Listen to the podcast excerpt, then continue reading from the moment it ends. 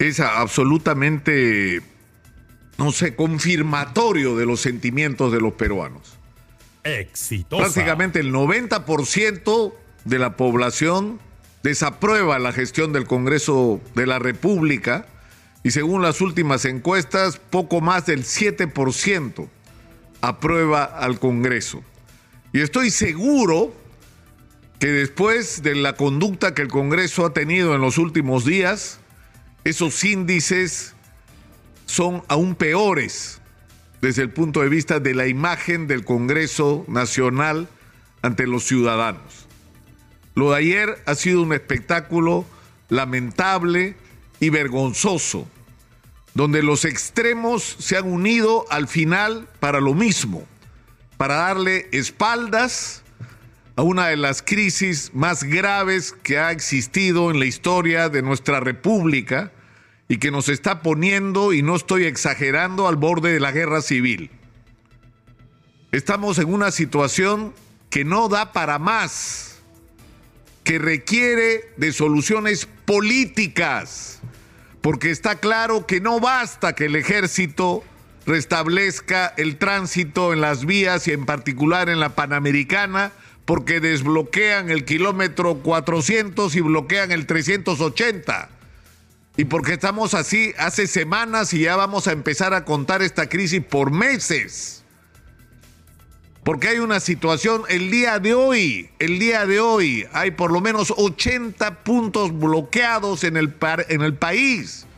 Hay manifestaciones no solamente en el sur y en otras zonas de la República. Hay protestas y paralizaciones por todos lados.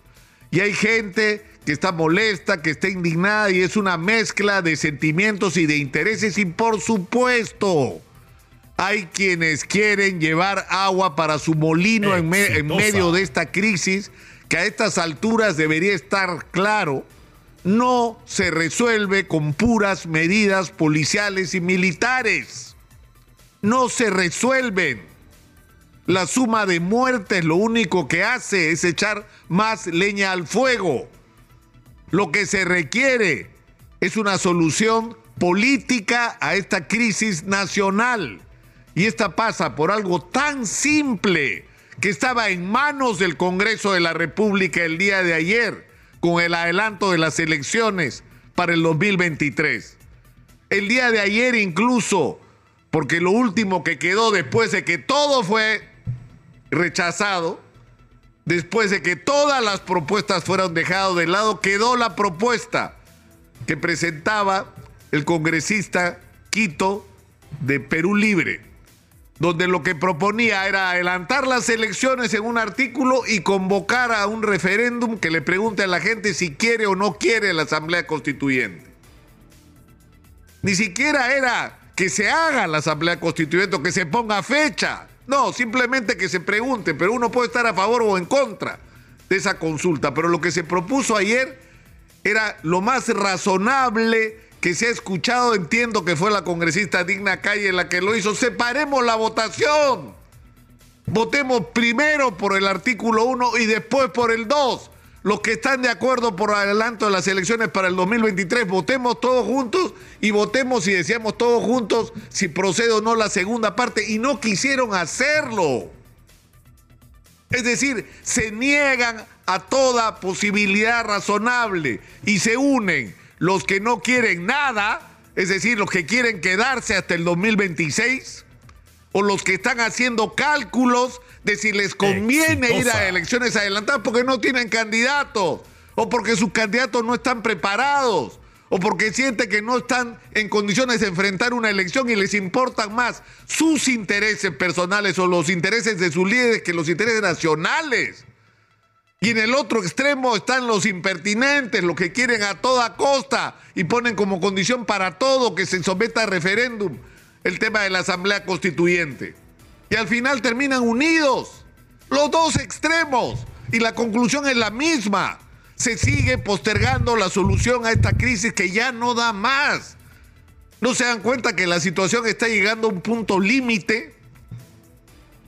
y que no está mejorando la situación, no se está retomando el control del país, no hay paz en el Perú y lo que necesitamos es paz. Necesitamos canalizar electoralmente toda esta crisis. Que cada uno que piense como le dé la gana de pensar, defienda sus puntos de vista y sus pasiones y sus visiones del Perú a través de partidos políticos y de proponer candidatos que deberían esforzarse porque sean gente más decente de la que nos han puesto delante hasta hoy. Y eso debería ser el centro de la discusión. ¿Cómo vamos a enfrentar una situación en la que requerimos recursos para resolver la crisis de la educación pública, de la salud pública, las urgencias de la infraestructura, la necesidad de atender a la micro y pequeña empresa, que es el principal motor del empleo en el Perú? y que requiere una operación gigantesca de rescate y de apoyo. Pero ¿de dónde diablos van a salir esos recursos? De la minería. Entonces hay que resolver y destrabar los proyectos mineros. Y hay que traer inversión minera, pero simultáneamente hay que resolver la crisis en las zonas mineras y lo que es absolutamente constatable, que no se han estado usando adecuadamente los recursos. Ni le ha llegado el dinero a la gente de los entornos en la mayor parte de los casos donde producen operaciones, donde se realizan operaciones mineras y hay que resolver ese problema. Las comunidades deben ser las primeras interesadas en que desarrollen los proyectos mineros por su propio interés. Pero además los recursos que han entrado se los han robado.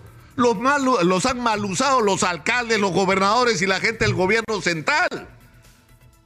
Es decir, hay muchas cosas que tenemos que podernos hacer ahora y que hay que discutir el tema de la constitución, por supuesto que hay que discutir el problema de la constitución, pero estamos atrapados en un debate donde unos dicen sí y otros dicen no. Es más, lo que dicen no ahora decían sí cuando terminó el gobierno de Fujimori.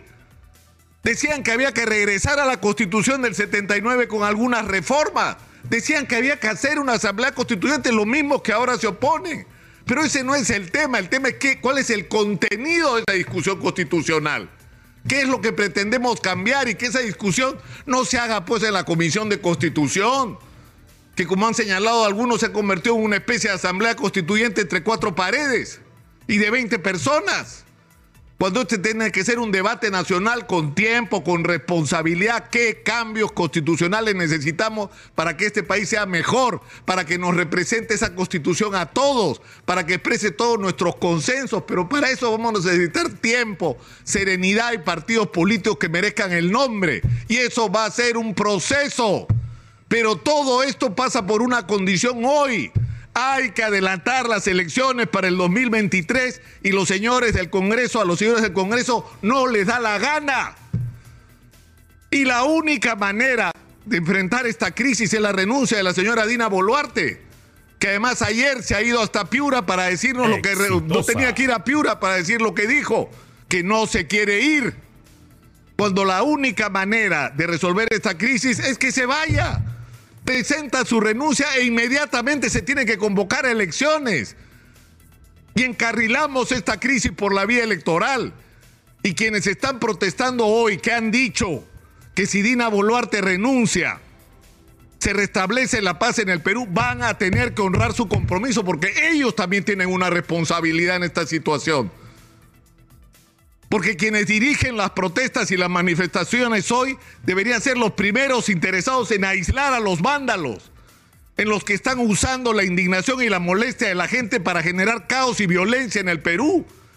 Y deberían ser aliados de la policía para identificar a quienes están destruyendo bienes públicos o haciéndole daño a terceros. En fin.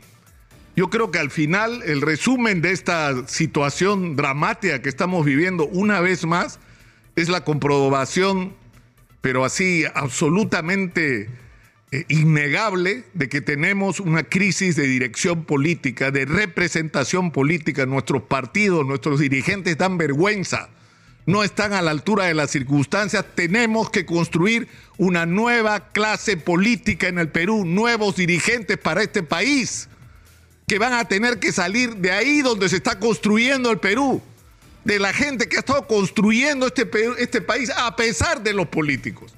Y hay que introducir la agenda de esos ciudadanos pequeños empresarios, medianos empresarios, algunos grandes también, por supuesto, organizaciones sociales, gremios, gente que está construyendo el Perú y cuya agenda es otra.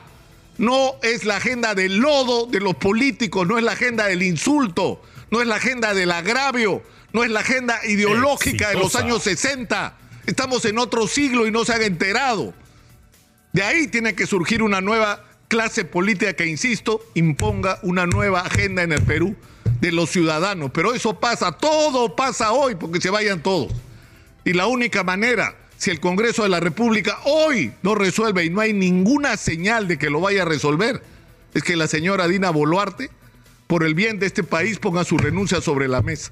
Y eso activa inmediatamente el adelanto de elecciones. Soy Nicolás Lucar, esto es Hablemos Claro, estamos en Exitosa.